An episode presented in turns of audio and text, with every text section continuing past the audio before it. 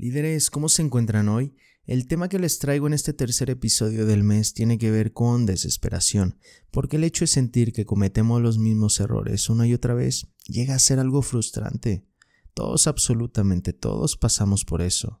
Si algo en ti sigue pensando que existen humanos tocados por la mano de Dios que nunca se han equivocado, me atrevo a afirmar que seguramente esas personas son las que más errores han cometido, y con esta me la juego yo sé que no me equivoco. Pero a ver, nos decimos llamar los Homo sapiens, hombres sabios. Y aquí puedo citar algunos ejemplos de nuestro nivel de sabiduría como especie. Veamos con cuál te identificas.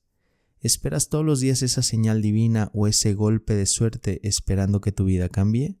¿Te has aferrado esa relación que desde un inicio fue más tóxica que Chernobyl? Mal chiste. Lo sé, pero por eso no soy comediante, yo soy conferencista. Bueno, volvamos. ¿Utilizas calzones rojos todas las noches de Año Nuevo para traer el amor? ¿Vas al gimnasio esperando ponerte mamado y lo único que haces es cardio? ¿Buscas siempre el truco, la clave o el secreto para ser exitoso en todas las áreas? Sales de fiesta cada fin de semana esperando encontrar al amor de tu vida. Aunque no lo parezca, todas estas situaciones tienen algo en común. ¿Recuerdas a Sigmund Freud? Precisamente este médico neurólogo austriaco nos tiene la respuesta al por qué nos cuesta tanto salir del patrón error y entrar en la zona de flujo de los aciertos. Dentro de sus muchas investigaciones, uno de sus descubrimientos más monumentales es el del inconsciente, y por haberse atrevido a afirmar que lo físico podía estar relacionado con las dimensiones emocionales y mentales del ser humano. Esto va muy de la mano con una de las leyes mentales que expone Brian Tracy en su seminario Phoenix, la ley de la correspondencia, pues afirma que mi mundo exterior es un reflejo de mi mundo interior.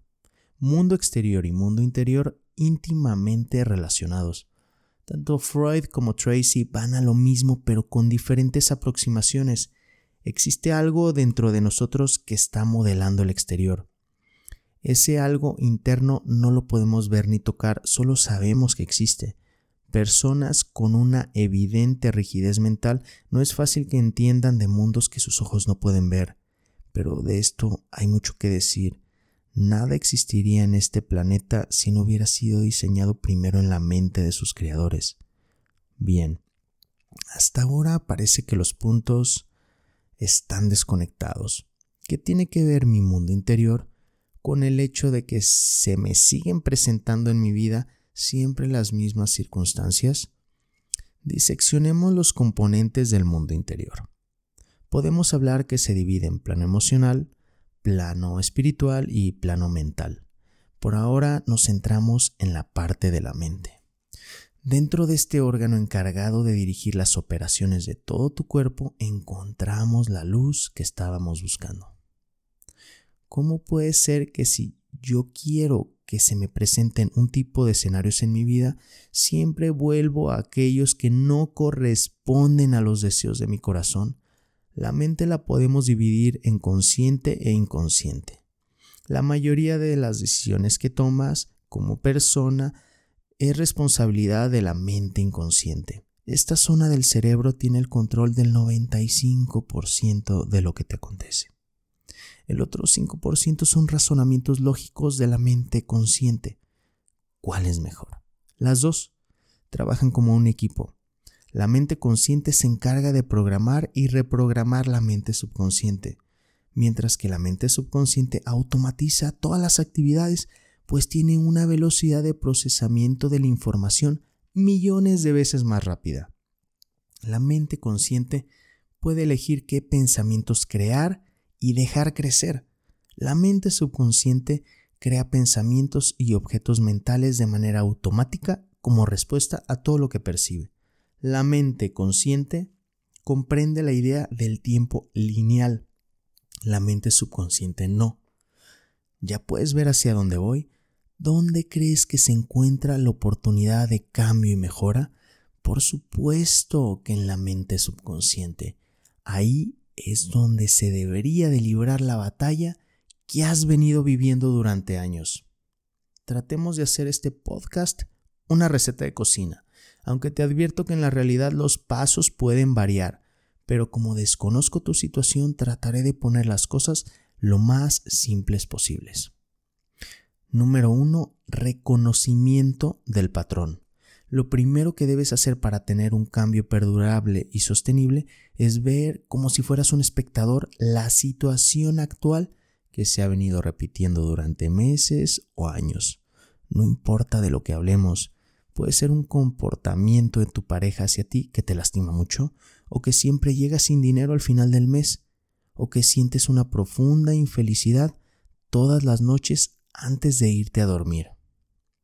Todos estos son ejemplos de patrones si te suceden todos o casi todos los días a lo largo de un periodo prolongado de tiempo. Entonces, para que haya un patrón debemos de tener reincidencia sostenida. Número 2. Elementos del patrón. Imagina por un momento una mesa de noche de Navidad. Recrea algún escenario que hayas vivido previamente. ¿Cómo es el juego de platos, de vasos o de copas? ¿Qué iluminación y decoración acompañan para ambientar el escenario? ¿Puedes visualizar el tipo de comida que se servirá? ¿Las botellas de vino y el ponche? Bien. Una vez que tengas en tu cabeza una mesa navideña con todos sus elementos, déjame preguntarte, si tuvieras esa mesa frente a ti ahora mismo, alguien te tendría que explicar que esa mesa es una mesa para pasar una noche de Navidad con la familia? Por supuesto que no. La escena se describe por sí misma, es autoexplicada. Pues, si tiene los elementos de una mesa navideña, ¿qué otra cosa pudiera celebrarse ahí? Lo mismo ocurre con los patrones. Para que cada patrón específico suceda, necesita de una mesa específica previamente servida. Digamos que tienes el patrón de que las personas suelen rechazarte. El patrón rechazo requiere una mesa con elementos específicos, por ejemplo, tener una actitud huidiza, sentirse rechazado incluso cuando no es el caso, desapego a las cosas materiales, dificultades en el plano sexual, sentirse rechazado conforme a su derecho a existir, vivir en un mundo imaginario evadiendo su situación, rechazo por uno o ambos padres, seguramente desde su nacimiento o incluso en su gestación. Estos elementos no solo son evidentes en el plano intangible, sino que el cuerpo físico es el primero en dar evidencia de rasgos que nos hablan de una herida de rechazo. Como pueden ver, toda situación que ocurre requiere de componentes que le den vida y le den fuego para seguir sucediendo. Número 3. Conciencia. Ahora llevamos todo este descubrimiento previo a nuestra infancia. Este es el mundo interior que más deberíamos iluminar. Aquí se encuentran las heridas que nos impiden ser uno mismo, heridas por humillación, injusticia, rechazo, abandono y traición. Estas son las responsables de la gran mayoría de acciones de autosabotaje. Conectar con nuestro niño interior lastimado y los acontecimientos difíciles que vivió no es una tarea sencilla, pero es indispensable en el proceso para traer a la luz todo aquello que ha permanecido oculto por los años. Todas las sombras mueren en la luz. Programas mentales por medio de máscaras se crearon para defendernos y mantener protegidas las heridas. Sin embargo, las heridas siguieron siendo heridas si no fueron atendidas con una mirada compasiva y consciente. Aquí surgieron diversas programaciones mentales a nivel inconsciente que nos llevan a ser alguien más. Portar una máscara significa no ser ya uno mismo. Esta actitud la adoptamos desde muy jóvenes creyendo que nos protegerá. Número 4. Aceptación. Aceptar una experiencia no significa que ésta represente nuestra preferencia o que estamos de acuerdo con ella, más bien se trata de ayudarnos a experimentar y aprender a través de lo que vivimos. No hay sucesos ni buenos ni malos, solo hay experiencias y responsabilidades. También hay actores dentro de la obra. El reconocimiento de estas piezas del rompecabezas nos dará claridad en la causa raíz de los patrones que atraemos a nuestra presencia. Conclusión. Los patrones obedecen a procesos inconscientes, penetrados en el plano mental y emocional. Su trabajo y liberación requiere altas dosis de conciencia para que estas partes que han permanecido ocultas puedan salir a la luz y encontrar su camino y tú el tuyo. Debes otorgarte el derecho a cometer varias veces los mismos errores o de vivir una y otra vez la experiencia desagradable antes de llegar a tener la voluntad y el valor necesarios para transformarte.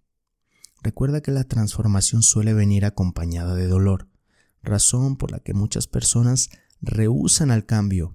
El cambio es incómodo. No es sino en el transcurso de la existencia cuando, poco a poco, nos hacemos conscientes de nuestro plan de vida y de lo que debemos poner en regla. Por eso la compasión a tu propia existencia debe ser un eje primario. Líderes, llegamos al final. ¿Encontraron la luz y respuestas que buscaban? Confío en que sí. Si algo de lo que dije les llamó la atención, sigan por ahí. Sus emociones los guiarán al reconocimiento del patrón y sus propios elementos, así como a la conciencia para tener una aceptación profunda y florezca la sanación. Gracias por escucharme. Los quiero.